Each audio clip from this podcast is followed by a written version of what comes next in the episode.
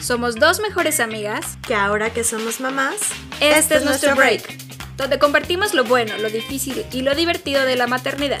De manera honesta y real. Hola, hola, momis, ¿cómo están? Qué gusto estar aquí con ustedes nuevamente.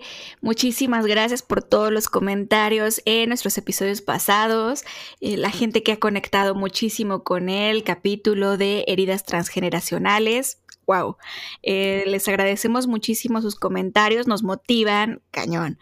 Y también muchas personas que siguen eh, escribiéndonos sobre el episodio del síndrome de la niña buena en la maternidad. muchos dicen, es que salí salí con mil heridas y con mil em, como golpecitos de cabeza de que sí estamos todas en este, en este ciclo y me encanta que podamos eh, abrir conversación y sacar estos temas a la luz. Eso es uno de los objetivos más importantes de Mommy Break. Pues bueno, el día de hoy tenemos un tema un poco más relajado. Vamos a hablar de todo eso que dijimos antes de ser mamás, que jamás haríamos, pero tómala. Ahora que somos mamás, ya valimos. Eh, porque las terminamos haciendo y un poco eh, hablar por qué pasa esto y qué es lo que pensamos. Va a estar bastante bueno. ¿Cómo estás, amiga? ¿Cómo estás, Tan? Hola, amiga.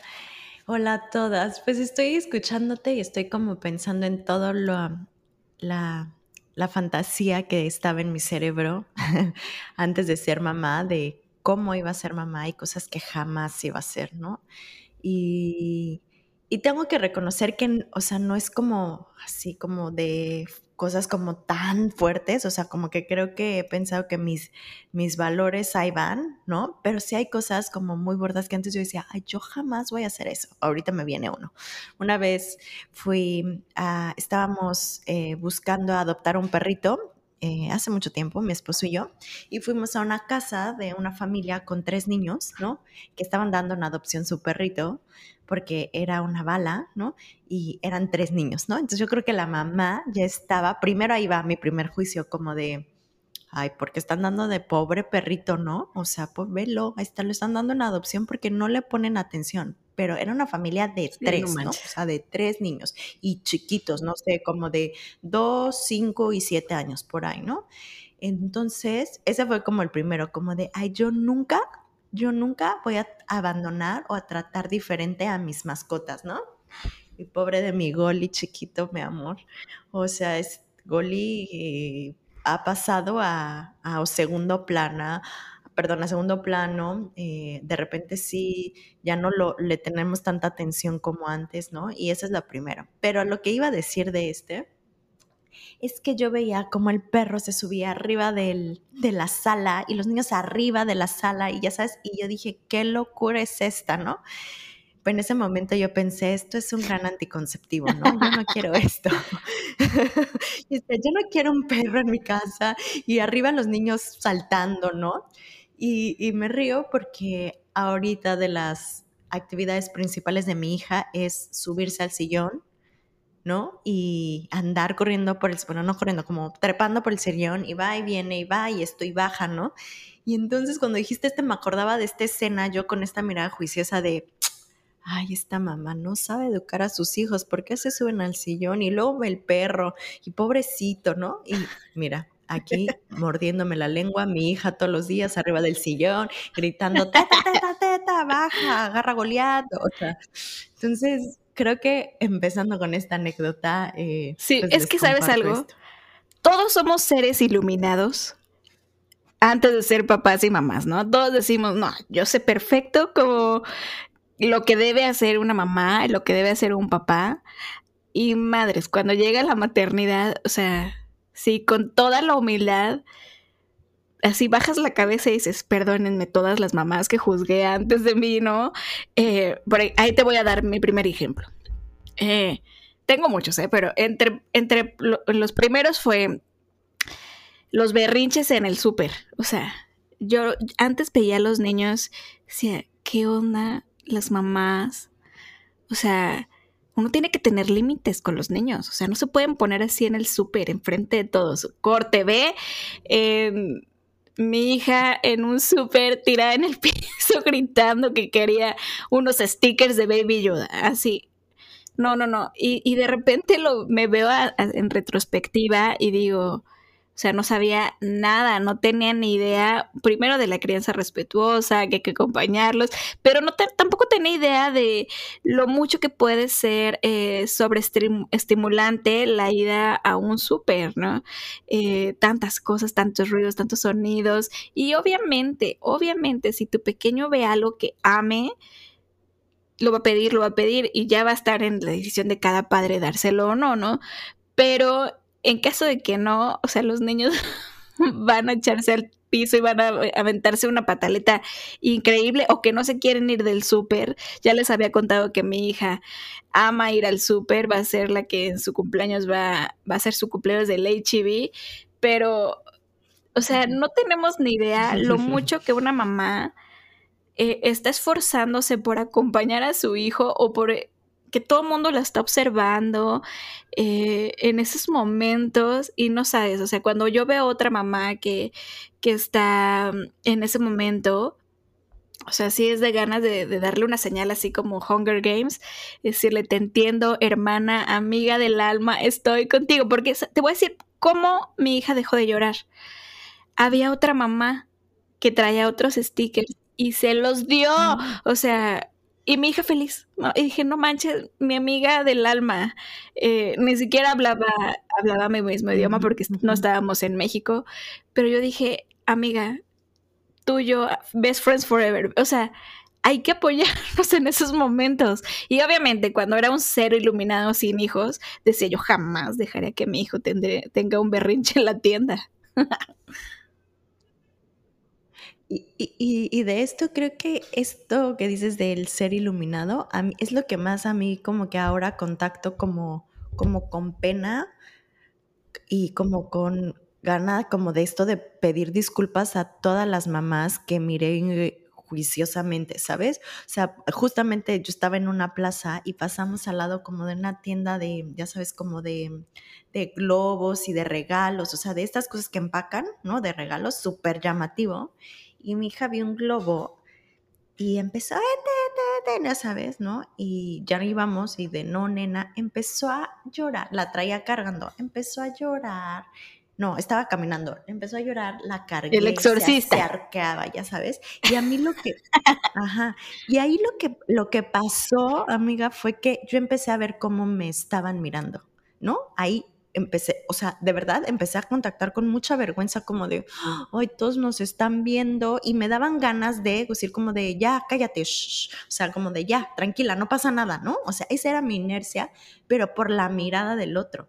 Pero respiré, ¿no? Y dije, claro, para ella le han quitado lo más preciado en la vida, que es el globo que se le acaba de atravesar. Y entonces, pues me toca contener, literal, pues la, la, la, abracé y le estaba como, pero yo seguía viendo cómo la gente me veía.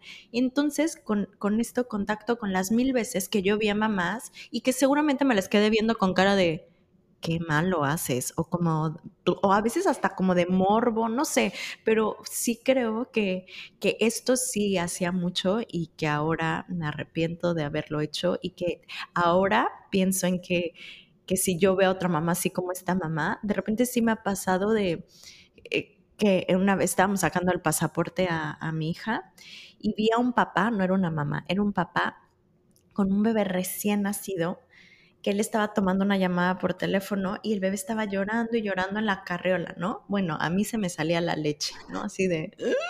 Y el papá pues estaba trabajando, yo creo, la mamá no estaba y el bebé estaba llore, y llore. Fui, o sea, mi, mi instinto fui y le dije, sé que no me conoces, le dije, me acabo de lavar las manos, le dije, si quieres, cargo a tu bebé mientras tú atiendes tu llamada, ¿no? Y se quedó así como, y me dijo, perdón, perdón, no, ya viene mi esposa, muchas gracias, no sé qué, ¿no?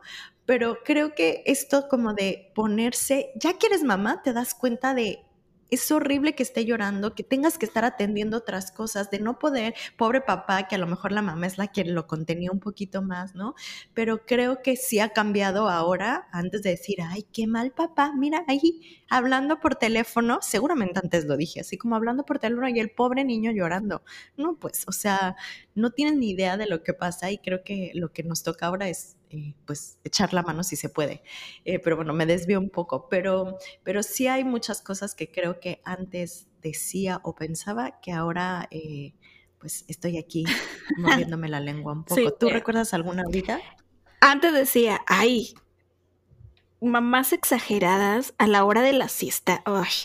o sea, tengo una gran amiga que, si me está escuchando, saluditos, que fue a visitarme cuando yo estaba en un periodo de, cuando no estaba viviendo en México. Y, y, recuerdo que tenía yo planeado todo el día, ¿no? Eso fue antes de ser mamá. Y ella ya tenía hijos. Y me decía, es que tenemos que regresar a tal hora porque a tal hora toma la siesta los niños, ¿no? Tenía dos niños chiquitos, ¿no? Y yo decía, ay, qué exagerada, o sea, uno no, no, no debe de mover su vida alrededor del niño, ¿no?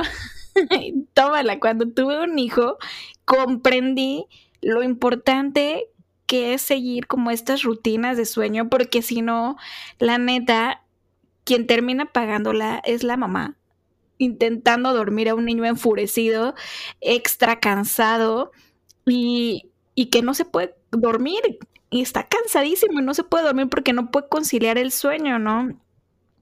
Eh, entonces pude comprender y que se necesita este tiempo para nuestros hijos y que puedan descansar. No manches, o sea, sí me mordí la lengua cañón y dije, no te pases, o sea, lo, lo entendí, lo entendí después. Una disculpa, amiga, si me estás escuchando. no lo sabía, pero ya lo sé. Sí, sí, sí, sí. Y, de esto creo que a mí me ha pasado varias veces que antes, yo, yo era, incluso yo le decía a mi esposo, si tenemos hijos, ellos se tienen que adaptar a nuestra vida. Muy ilusamente.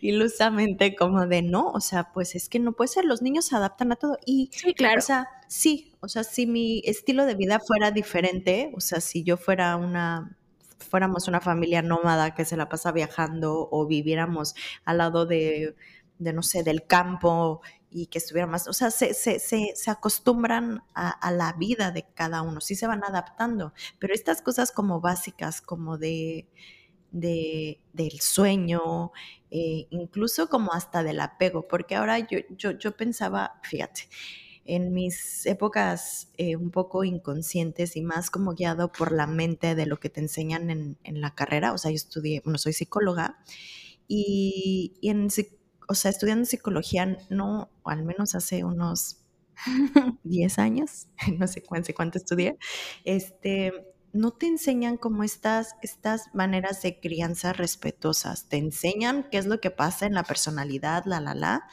pero entonces tú, yo traía el chip de, ah, no, es que esta mamá muy mal, porque lo que está haciendo, o sea, juzgando de, claro, y entonces no, no se está separando, no se está dando la separación de hada bebé, y entonces eso puede traernos, o sea, yo en mi mente era como toda esta parte de teorías poco, poco actualizadas, y mm, y entonces era como de, ¿por qué lo está cargando? ¿No? O sea, ya grandes, ¿no? No digo bebecitos, pero, pero ¿por qué? O sea, hay que poner límites, o sea, como que mi mente muy teórica, muy académica, no, no, no, no veía como realmente lo que te pasa como papá o como mamá, ¿no? O sea, cuando están en un desborde emocional o cuando eso, que tienen estas necesidades de sueño y que dices, es una chinga si no se duerme, por favor, hay que, hay que irnos a dormir, ¿no? O sea, no me importa lo que tenga que hacer, pero se tiene que dormir, ¿no?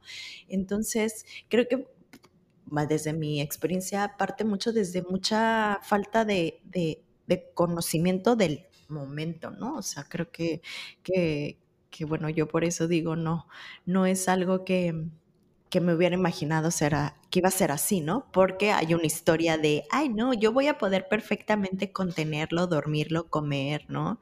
Y, y pues decir algo que yo pienso ahorita, que hace poquito me pasó, es que yo dije, yo jamás le voy a dar de comer a mi hijo cosas como, como que ultra procesadas o que, estén como todo lo más natural, orgánico, ya sabes, ¿no? Y, y creo que el 90, voy a decir esto, el 90, 95% de la alimentación de mi hija trato de que sea así, pero hay veces en que no se puede. La semana, hace unas semanas estuvo enferma y no podía comer nada, ¿no? O sea, todo se lo daba en papillitas, que nunca comió papillitas, entonces fue un pedo porque no aceptaba las papillas, eh, ni, ni la leche, o sea, ni el pecho, ¿no? Pero estaba preparando algo con jamón, nunca había probado jamón, ¿no? Porque en mi mente es un pues no es tan recomendable, ya no sé si alguien me dirá, porque tiene mucha sal, porque es un embutido, bla, bla, bla, ¿no? Y me vio, o sea, agarrar el jamón y le dio mucha curiosidad y lo tomó y era como tan delgadito que se lo podía pasar. Le terminé dando jamón y yo diciendo antes, ¿cómo le dan jamón y salchicha a los niños?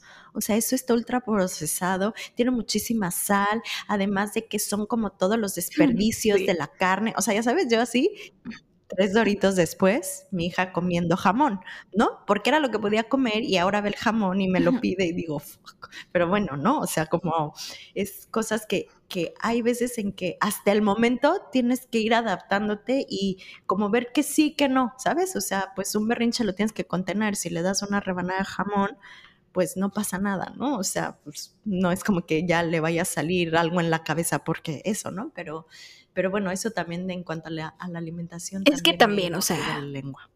tenemos que bajarle, o sea, dos rayitas a nuestra intensidad y relajarnos un chingo como mamás. O sea, te das cuenta que obviamente cuando son muy chiquititos su alimentación pues debe ser lo más balanceada y todo, ¿no? Pero eh, en cuanto van creciendo y tienen muy buenos hábitos alimenticios, también tenemos que comprender que en esta vida todo hay moderación y, estas prohibiciones también pueden crear como muchas, eh, al contrario, ¿no? Estas ganas de querer comer o, algún trastorno. Entonces también tenemos que relajarnos un chingo. Y si nuestro pequeño no pasa nada, si a veces eh, come jamón o si a veces un helado, o sea, no le vas a decir, ya no lo helado o, o híjole, ya te comiste un cachito de, dulce, ya no te puedes comer otro porque empiezan otras cosas, ¿no? Que también estaría muy bueno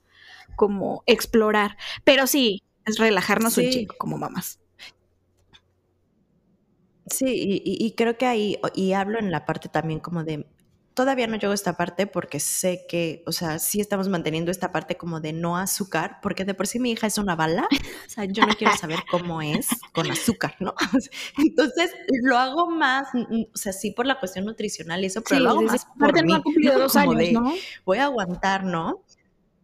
No, no ha cumplido dos años, tiene año y medio, ¿no? Entonces, como que eso, pero bueno, pues, o sea, también cuando, cuando salimos, tampoco puedo controlar exactamente qué le ponen al hot cake y qué le ponen a la crepa. Pues mira, es como, quiere hot cakes, están aquí, le doy un pedazo, me aseguro que como otra cosa, pero cedo en eso, aunque sé que a lo mejor tiene un poco de azúcar, o sea, ahí es cuando yo antes yo decía, ¿cómo le está dando eso a su hijo? Claro, yo también. y yo sobre todo con la alimentación que ¿cómo le da eso a su hijo? O sea, hot cakes con Nutella, o sea, ya sabes, ¿no? Y, yo no quiero saber qué voy a hacer en, en medio año, en un año, donde mi hija vea que pues hay estas cosas que se comen y que creo que lo que dices, nos tenemos que relajar y encontrar como un equilibrio, pero eso es algo que creo que como mamás, no mamás, más bien como no mamás, juzgamos mucho entre que el sueño y iba la parte como de las cosas básicas, la alimentación, ¿no? Estas cosas como de apego, que cuando estás ahí, es chava, no, no tienes ni idea, o sea, cuando no, y regreso, yo siempre regreso al episodio de los opinólogos, o sea, si no tienes hijos, no opines, chavo. O sea, no opines, porque no tienes ni idea de lo que realmente pasa por lo que una mamá está haciendo eso, ¿no? Entonces, pues creo que, ahí se va como, como asomando que, le hemos cagado. Yo la en eso. Perdón, mi hija sí tiene más de dos años y yo ya me relajé un poco con esta parte del azúcar porque estoy comprendiendo esta nueva corriente de moderación. Y si quieren otro, otro, otro episodio hablamos de eso, porque esto es algo, un tema súper intenso. Pero otra cosa que, que dije que jamás haría, yo, mira, esto me da un poco de pena, pero eh, yo decía, o sea, darle boob a los niños más de un año, o sea, ya están caminando. Y, y yo muy pro lactancia, pues sí, pero no conocía tanto el tema antes de ser mamá y tómala. yo voy a desentar a mi pequeño eh, hasta que ella y yo estemos listos y aún no estamos listos y ya pasaron tres años. Pero antes yo, yo tenía como esa, bueno, voy a llegar a los seis meses, tal vez al año, sí, claro, porque pues la, la OMS y luego así como que fui viendo a mi hija y, y vi que el pecho era mucho más que el alimento y fuimos, ok, un día a la vez, un día a la vez y estamos en un proceso increíble, eh, pero no manches como, como, y no soy la única que lo juzga con esta, con esta manera, y creo que si es una decisión que solamente le, le incumbe a la mamá y al bebé. Sí, y, y fíjate que aquí en mi caso es al revés, ¿no? Eh, como que yo sí visualizaba tener una lactancia prolongada y hasta ahorita lo estamos logrando. Pero yo fui de las que dije, yo jamás, escúchame, jamás voy a darle fórmula a mi hijo. Jamás. Eso es del diablo. Eso es porquería. Eso es antinatural. O sea, yo sí. O sea, yo lo dije, o sea, ¿cómo? Y yo veía juiciosamente a las mamás que daban fórmula, mamila, como decía, güey, es que ¿qué te cuesta sacarte la chichi, no? O sea, mira, mira qué idiota estaba. ¿Qué te cuesta? Y puedes, puedes, o sea, conectar con tu hijo. O sea, yo lo veía como muy, como de, qué huevonas, ¿no? O sea, fíjate, o sea, todo esto lo, les lo estoy compartiendo porque lo llegué a pensar. Pues llegó la vida y el destino y me dijo, tómala, cállate, ¿no? O sea, mi hija, eh, más bien necesitamos recurrir a la lactancia mixta eh, por una condición en mi mamá y también por condiciones como muy desfavorables que no alimentaron, que se dieron a lactancia exclusiva, ¿no? Entonces, pero eso eso es muy triste, así que no lo diremos ahorita. Este, eso es para después. Pero sí fue como, como, yo me hago sentirme como muy culpable por darle la fórmula, porque yo me decía todas esas cosas y pensaba en todas esas mamás que decía, discúlpenme, porque no tenía ni idea que tú como mamá decides dar eh, fórmula por las razones que sean, es es muy válido, ¿sabes? Como, y no está mal, o sea, porque creo que a pesar de que yo también soy súper pro lactancia y digo, hasta el momento estoy extendiendo la lactancia a lo más que pueda, ¿no? Porque no creas, de repente digo, ayúdenme, por favor. Normal, es normal. Este, pero, pero, pero por los beneficios que creo que tiene, por tiempos de pandemia, que para mí es lo que más me motiva, y porque es un, un, un momento de conexión todavía con mi hija, ¿no? El punto es que lo digo, pero también veo la otra parte, amiga. O sea, la otra parte de las mamás que deciden dar fórmula y, que a veces está muy estigmatizado y habrá gente que está que está como muy en contra, como yo lo pensaba y como yo tenía este juicio como de, mi juicio era como de, ¿qué te cuesta sacar de la chichi, no? O sea, ¿qué te cuesta? O sea, no pasa. No manches, es que está cañón. Es un proceso nada fácil nada fácil, o sea, nada fácil en, acoplarte. Y luego, como todas estas circunstancias que hay alrededor de la lactancia, entre que a lo mejor hubo un tiempo de separación, como fue en mi caso, o tal vez eh, el que regresan a trabajar las mamás, y entonces hay como esta carrera en crear tu banco de leche, y entonces a veces es una triple trabajo, ¿no? Porque pues tienes que sacarte leche y, o sea, hay muchas cosas atrás de que una mamá llegue a ponerle fórmula o simplemente el, las miradas y las voces de otras personas como de, ay, ya dale más porque no sé qué, y tú desesperada, a lo mejor es tu primer bebé, no sabes, no deja de llorar y por, porque dices, claro, quiero lo mejor para mi bebé en este momento y es esto, ¿no? Y se queda así y te acomodas así y qué padre, pero creo que yo, yo lo enjuicié mucho y eso es algo que pido perdón en lo más profundo de mi corazón porque porque sí es una situación bastante complicada la lactancia. Habrá mamás que les, se les da súper natural y yo las admiro y las, y las, las, ¿cómo se llama? Pues sí, las, más bien digo, cuéntenos cómo lo hicieron, pero creo que tiene que haber muchos factores alrededor más allá de la mamá y el bebé, ¿no? O sea, si es propiciada la lactancia, si es em, cuidada la lactancia, ¿no? Entonces, ahora cuando veo a una mamá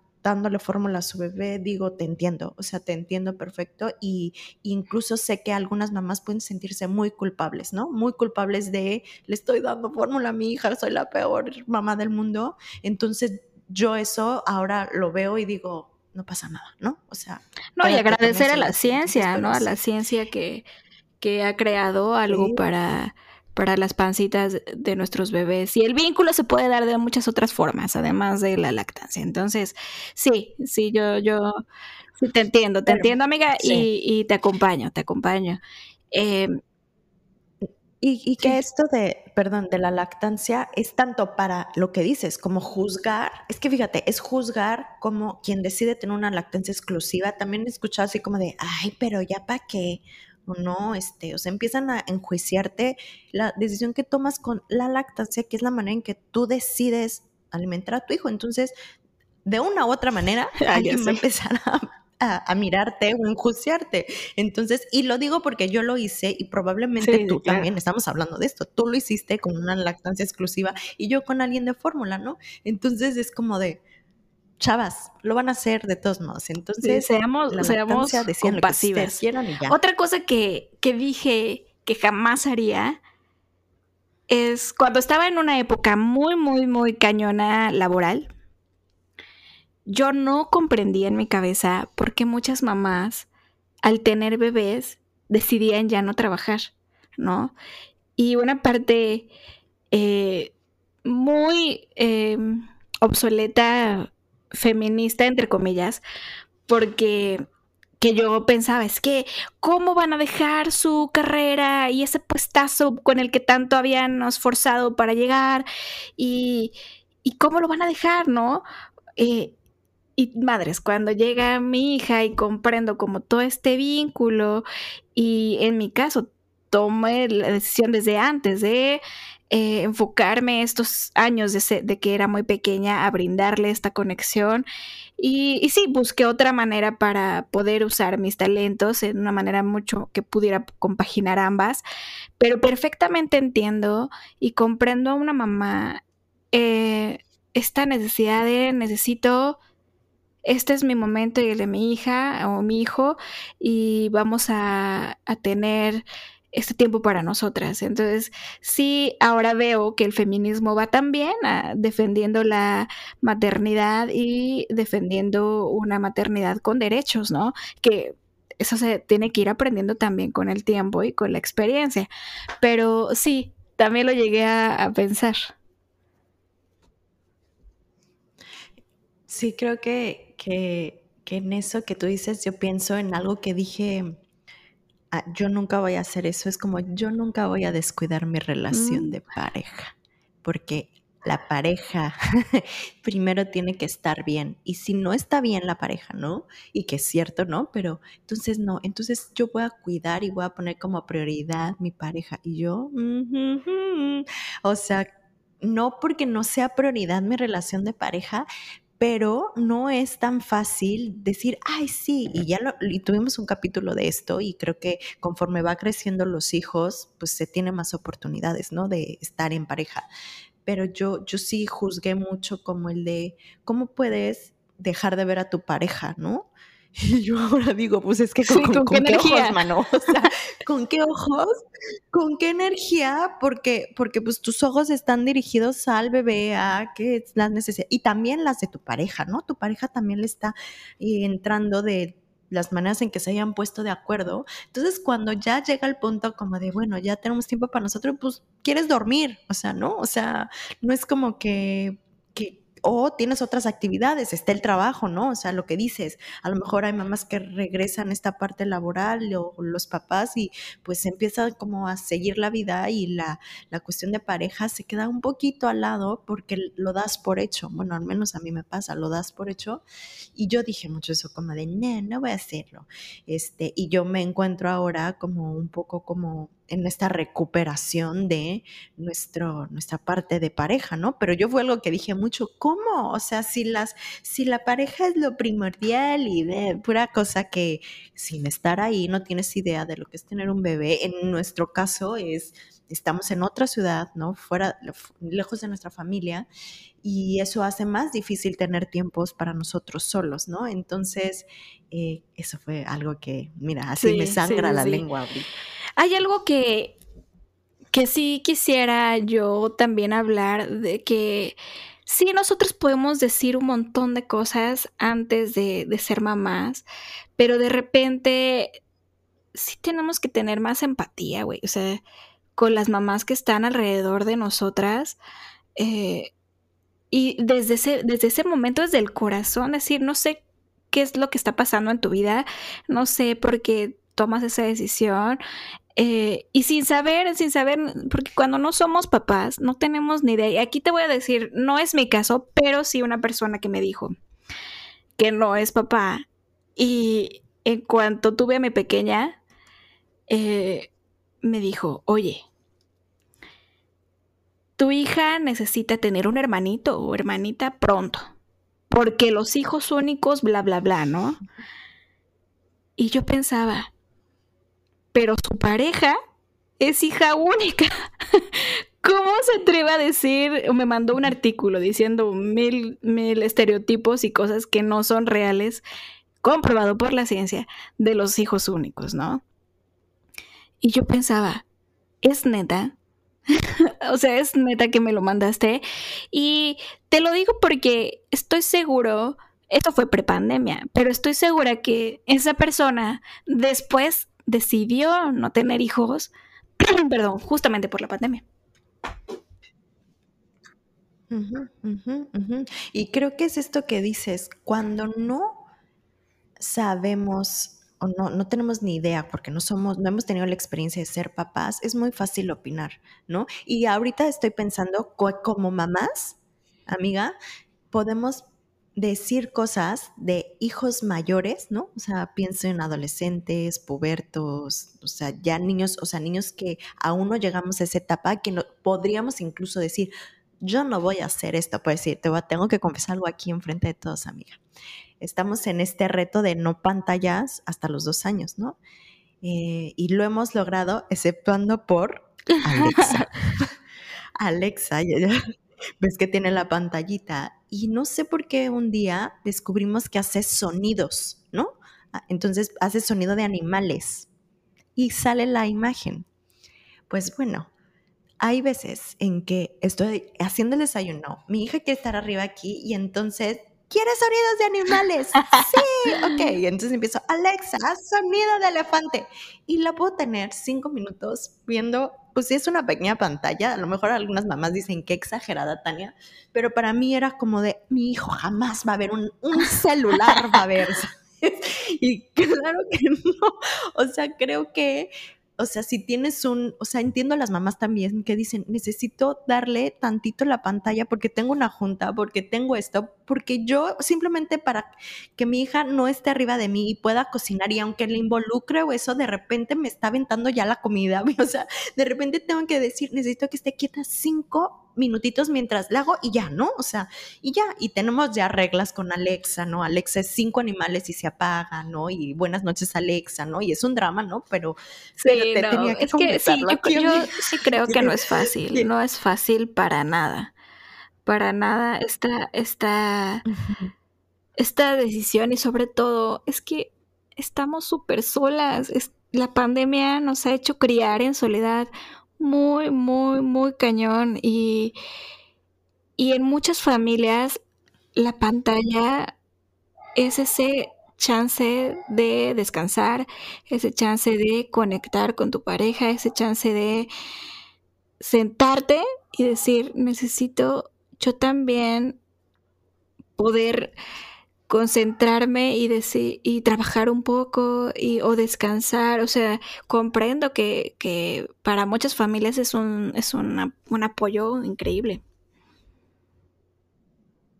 Sí, y que creo que aquí, o sea, sin juicio ya, ¿no? O sea, por eso diciendo todo lo que yo decía, no, jamás voy a hacer, y ahí me veo yo, Alexa, sonido de hipopótamo, ¿no? O sea, ¿no? pero, pero habría otras mamás que le ponen una canción que le gusta en la tele o no sé, ¿no? Eh, pero creo que aquí es, algo dices algo que, que, que quiero como resaltar si esto le da oportunidad a los papás de descansar, de poder atender una junta, esto, creo que también es una oportunidad que para que cuando lo haces, ¿no?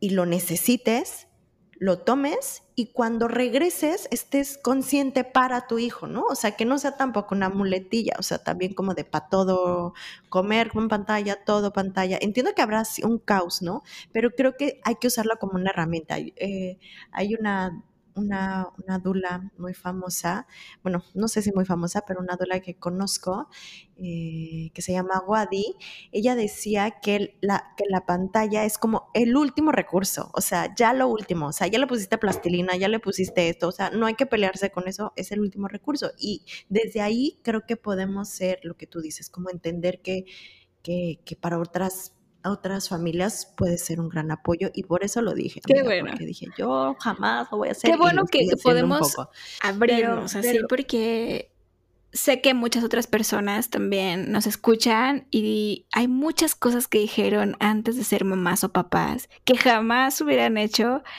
y, y que la realidad es otra, ¿no? Te conecta con con miedos, te conecta con verdades y con esos cachetadones de la vida y, y todos juntos agarrémonos de las manos y pidamos perdón a todos esos papás y mamás que juzgamos antes de, ser papás. Sí, sí, sí, creo que, que hablando de este tema es como, como no tenemos ni idea lo que nos toca como papás, porque realmente los hijos son diferentes, las circunstancias son diferentes, y entonces pues te vas adaptando. Y creo que lo que decías, tener como más compasión con otros papás, ¿no? O sea, esto que hizo esta señora o tu amiga del alma del, del súper de los stickers, o sea, es una manera como decir, te entiendo, puedo hacer algo por ti, porque no sabemos realmente lo que está pasando ese papá o esa mamá en el súper con un berrinche. O sea, ¿qué tal si el papá le acaban de decir que algo del trabajo, qué tal, o sea, no sabemos la circunstancia que a lo mejor no está disponible para atender el berrinche de su hijo por, por lo que sea, ¿no? Entonces, creo que lo que podemos hacer es dejar de mirar juiciosamente y empezar a mirar compasivamente de I feel you, ¿no? Te entiendo, este, y yo puedo hacer esto, ¿no? O sea, a lo mejor nos van a batear como a mí el señor del pasaporte me dijo, no, muchas gracias, ya viene mi esposa. Pero bueno, como el saber de, te entiendo, sé que le estás pasando mal y entonces ya, y no lo estoy, a lo mejor yo no lo hice con el sentido de, ay, no puedes, sino como de, aquí estoy, no estás solo, ¿no? Y creo que eso es lo que tenemos que empezar a hacer como, como mamás, ¿no? Como incluso siendo no mamás, amigas. O sea, creo que como también no mamás tenemos que aprender a respetar el, lo que pasa en la familia y decir, no tengo ni idea de por qué estás haciendo esto, pero ¿qué necesitas de mí, no? Como amigas, ¿no? Lo hablamos un poco el, hace dos episodios de cómo ayudar a tu amiga en posparto, eh, que creo que dimos sin ser enjuiciosas ni dar consejos tontos. Creo que hablamos mucho de lo cómo realmente podemos hablar, cómo podemos apoyar a una amiga. Y creo que entra esto, como estar sin juicio, ¿no? Estar y, y, de la manera que podamos estar, porque a lo mejor no podemos estar ahí cuidando a los hijos, pero yo creo que la falta de de empatía y de compasión es un gran problema en la sociedad, no solamente como mamás. Y creo que desde nuestra trinchera toca eso, como, como de no, no, no enjuiciar y de ser compasivos. Pues bueno, este capítulo escúchenlo, mándenselo a amigos que van a ser mamás y papás o que aún no son mamás y papás. Eh, vamos a mandárnoslo también entre los que ya somos mamás y papás porque eh, hay que recordar un poquito cómo la regamos. Y está bien aceptar que la regamos, no somos perfectos, eh, somos humanos. Y pues bueno, pues muchas gracias por escucharnos. Por favor, no se les olvide eh, dejarnos cinco estrellitas en Spotify, en Apple Podcast. También nos pueden dejar un comentario, sería súper bueno. Síganos en nuestro Instagram, eh, mommybreak.podcast, y ahí nos pueden escribir, pueden comentar los los episodios o algunos episodios que les gustaría escuchar. Pues muchas gracias por estar aquí, cuídense mucho. Bye. Bye bye.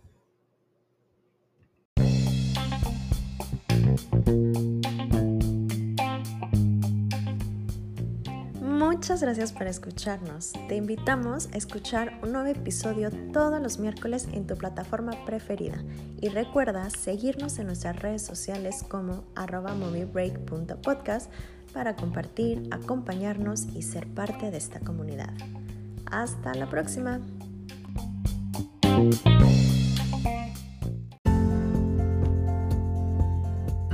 ¿Te preocupa no saber cómo apoyar a tu hijo para que sea autónomo, que juegue libremente y se desarrolle naturalmente?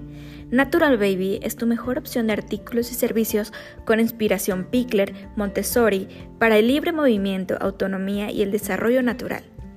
Síguenos en arroba Natural Baby México.